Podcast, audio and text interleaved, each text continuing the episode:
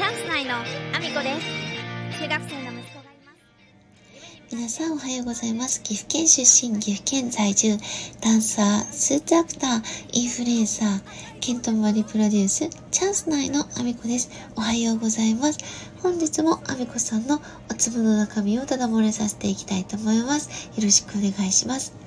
本題に入る前にお知らせをさせてください。4月22日、福井県福井市内、柴田神社から西光寺までの甲冑行列、北昇勝家行列に、水の国の舞姫あみこが初姫役で参戦させていただきます。福井県にお住まいの方、柴田勝家がお好きな方、ぜひぜひ、えーお待ちしております。ではでは、本題の方に移らせていただきたいと思います。宣伝、告知、大事だなっていう話なんですけど、私はね、あの、まあ、一応インフルエンサーとしても活動しているし、ショールームっていうところで、あの、結構長いこと配信もしてきているんですけど、あの、その中でやっぱりね、宣伝告知の大事さってすごく感じていて、で、あの、まあ、自分自身が、えっ、と、そのね、どなたか配信されてる方の、あの、ところに行って、あの、コメントをしたり、応援したりっていうことをしていて、相互応援っていうのもあるし、いろんなね、そのね、そこにいらっしゃる、あの、別の配信のところでリスナーさんと仲良くなって、で、自分自身も応援していただく、知っていただくっていう風で、やっぱり宣伝とか告知とかを繰り返すことで、あの、たくさんの人に知ってもらってきたなっていう感覚が自分の中にもあるんですけど、もちろんね、嫌がられる時もある。それは分かってるんだけど、やっぱり宣伝告知をしないと、やっぱり何も起こらないんですよね。で、繰り返し繰り返し伝えていくっていうことは、やっぱりね、その宣伝に触れる回数が増えることで知ってもらえるわけですよ。それが、あの、応援してもらえるかどうかっていうのはまた別かもしれないけど、知ってもらうってすごく大事なことで。で、なんで今日この話をしてるかっていうと、キングオブの西野さんが昨日お話しされたからっていうのもあるんですけど、自分自身がね、あの、宣伝告知の大事さを感じたことがやっぱりいっぱいあって、で、あの、私のルームに来てくださってる、配信に来てくださってる方の中にも配信されててる方がいるんですけど、まあ、いろんな意図で皆さん配信されていて、たくさんの方が配信者さんとしても、えー、そうやってリスナーさんとして応援してくださったりとか、いろいろしてるんですよね。で、私自身はやっぱり応援してくださった方のところにはできるだけ応援に行きたいとは思うんですけど、宣伝とか告知が薄い方のところには、やっぱり認識できなくていけなかったりすることがあるんですよ。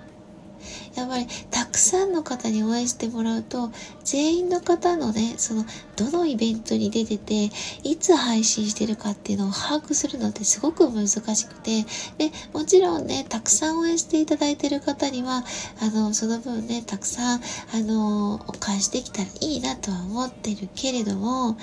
どなたがいつのタイミングでそのイベントに出たり配信したりっていうのを全部全部把握しようってなると私自身ももその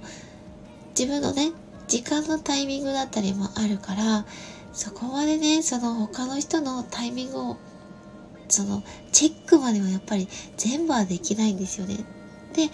やっぱりその自分のねお名前の隣に僕はどんなイベントに出てますよとかあの私の配信中に自分が出てるイベントのことを伝えてくれてる人のところには行きやすいんですよね。自分の中で刷り込まれてる。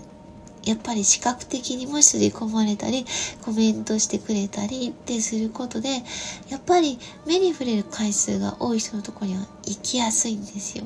で、前にね、あの、どうして私がイベントに出てるのに応援に来てくださらないんですかっておっしゃられる方もいたんですけどやっぱりそれって宣伝告知がきちんとされてないっていうことが一番大きいと思うんですよね。私自身がそんなわざとあの応援に行かないとかってやっぱり普通でないかなと思うんですよね。そんななんか、あの、意地悪する必要性がないでしょ。自分自身も配信してるわけだから、行きたくないところには行きません。まあ、それを多少はね、あの、自分が、あの、ここの人の配信面白いなと思ってたら行きやすかったりとか、はい、どうしても訪れる回数が増える。それは多少はあるかもしれないけど、そんななんかわざと差をつけようっていうことは思わないわけですよね。何で差がついてるかっていうと、宣伝告知で差がついてるんですよね。なかなかそれって、なんか一回行ったら知ってるでしょって思ってる方多くて、で、私自身がツイッターとかもね、フォロワーさん5000人ぐらいいて、自分自身もフォロワーさん5000人ぐらいいる。あ、フォロ、フォローしてる人が5000人ぐらいいる。その中で、あの、全員の情報ってチェックできないですよね。で、そこで一言、あの、タイムライン上に、あの、こうやって入れたって言われても、いや、それを私が見てるかどうかはわからないじゃないっていう時もあったりとかするんだけど、なんで来てくれないんですか？私書きましたよねっていう方もいらっしゃる。じゃあ1回でどのくらいの人が見てるかって言ったらそれはチェックされてないんですよね。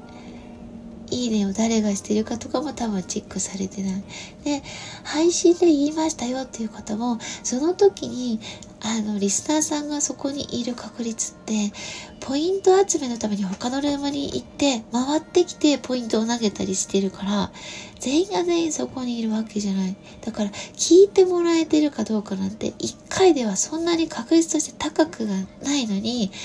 僕は言ったのになんで来てくれないんだ？私はちゃんと言いましたよとか、あの、やっぱり言う方がいらっしゃる。やっぱりそれはね、宣伝告知が足りないんだと私は思っています。私結構しつこく宣伝告知を続けるんですよ。今もね、あの、この、そのスタンド FM を通る前に、あの、本題に入る前にっていう形で宣伝してますけど、これもね、毎日聞いてる人にとっては何回言うんだよって思ってる人も絶対いる。分かってる。でも、聞いたことのない人だったり、初めて聞く人にとっては1回目だったり、それを、あの、えー、そんなんなんだって初めて思う方もいる。やっぱりこれは宣伝告知ってすごく難しいことで、しつこいと思われても、やっぱり触れる回数が増えると知ってもらえる数が増える。だから、あの、しつこいぐらいにやっぱり言わなきゃいけない。これをね、キングコング西野さんもやっぱり同じことを昨日言われてたんですよ。身内の中だけで、盛り上がって、そこだけで、あの、集客できてるつもりでいると、宣伝告知がやっぱり足りてなくって、